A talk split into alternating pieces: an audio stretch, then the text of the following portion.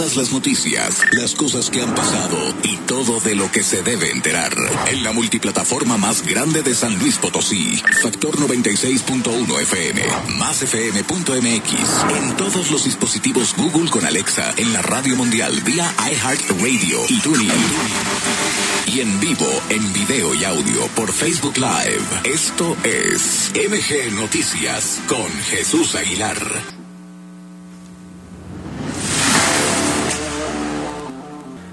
Vámonos con más. Roberto Mendoza desde la Ciudad de México. Te saludamos con mucho gusto. ¿Qué hay con Marcelo Ebrard, mi querido Robert?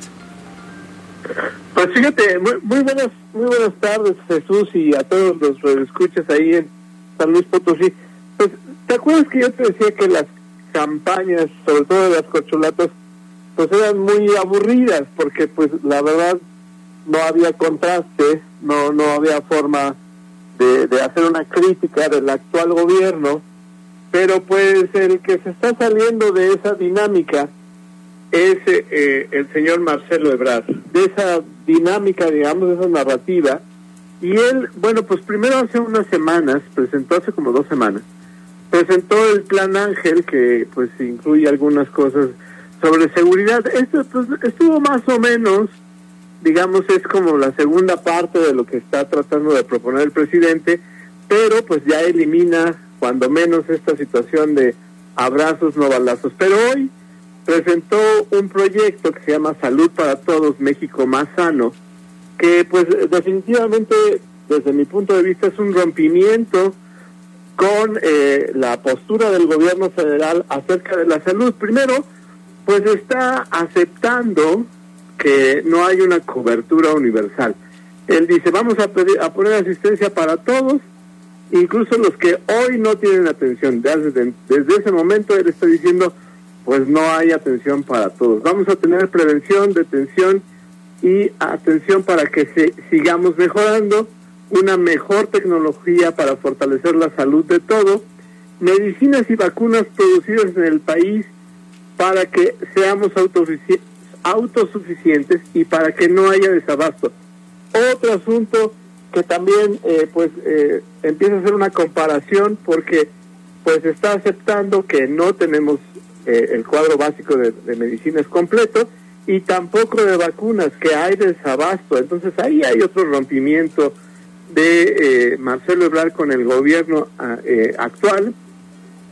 Y atención prioritaria a quien más lo necesitan, adultos mayores, infancia, salud mental y reproductiva y otros servicios. Eso también es un rompimiento, porque hay que recordar que se eliminó este fondo catastrófico y ya no teníamos esta, esta situación para, para las, las cosas de mayor urgencia y lo que está proponiendo Marcelo pues es que tengamos de nuevo esta este fondo o bueno no, no sé exactamente cómo lo hacer porque bueno presentó solo las ideas no puede hacer digamos una campaña tan grande pero ya presenta una idea que rompe con la con la idea del, del actual gobierno y sobre todo con la política que ha in, pues tratado de, institucionalizar el doctor eh, Hugo López Gatel, que ya dijo Marcelo Ebrard que con él no va a seguir Hugo López Gatel, que él no lo va a mantener en el gobierno y por supuesto, bueno,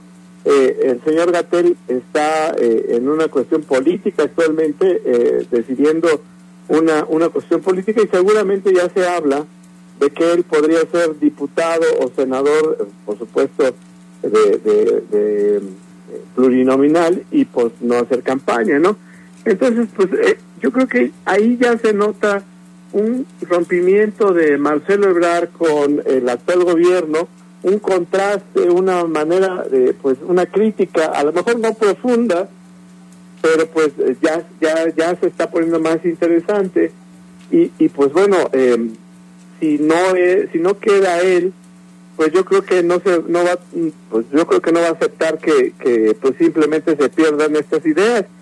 Yo creo que él va a buscar pues a lo mejor en acomodo en otro en otro partido me atrevo yo a decir eso y, y pues eh, tratar de que pues sí sí lo acoja otro partido y y ser pues por otro lado presidente de la república. No sé cómo lo veas tú Jesús.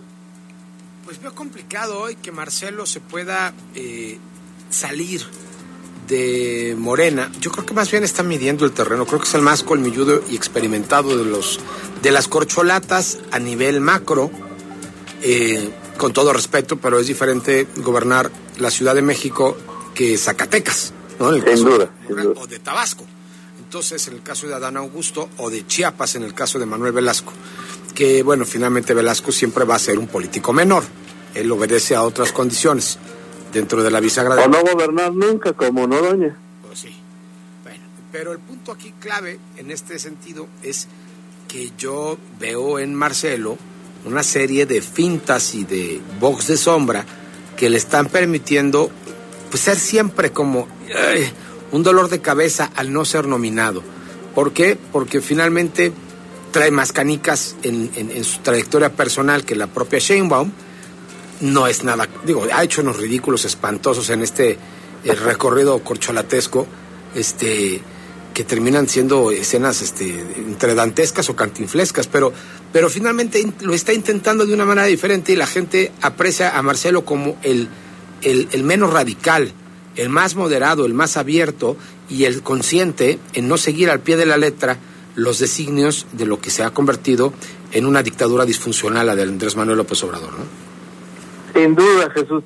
Oye, y, hablando precisamente de lo que decías hace rato sobre este anuncio de la UNAM, eh, de que pues recomienda que usemos eh, cubrebocas en lugares en donde haya mucha gente o que estén cerrados, pues también yo creo que es importante decirle a la gente algunas cosas importantes. Primero que el COVID ya se quedó con nosotros pues en la vida, o sea, siempre vamos a tener esa enfermedad. No la hemos erradicado, no se va a erradicar, no se ve que se va a erradicar pronto. Y por lo tanto pues tenemos que cuidarnos sobre todo si ya te dio COVID, pues que no te vuelva a dar, si quedaste con algunas secuelas del COVID, pues que no te vuelva a dar.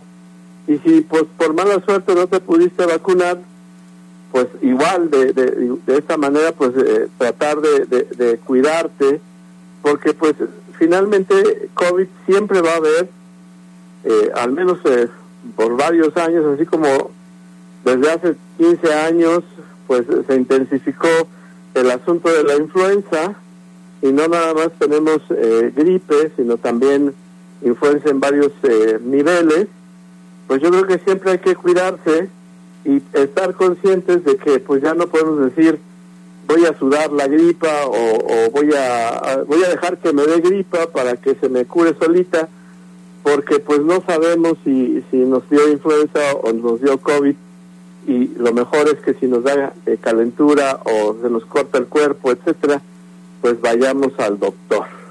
No, no sé cómo lo veas, Jesús. Me parece muy bien, maestro. Pues por lo pronto eh, tenemos condiciones como para poder prevenir lo que ya vivimos como una verdadera tragedia masiva. Te Más aparte, eh, el clima, de repente está muy caliente el, clima, hace mucho calor, luego está lloviendo ahora de manera torrencial, después va a empezar a hacer frío, los cambios de temperatura están eh, pues al orden del día, hay que cuidarse, hay que cuidarse sin duda. Te mandamos un abrazo, querido Roberto.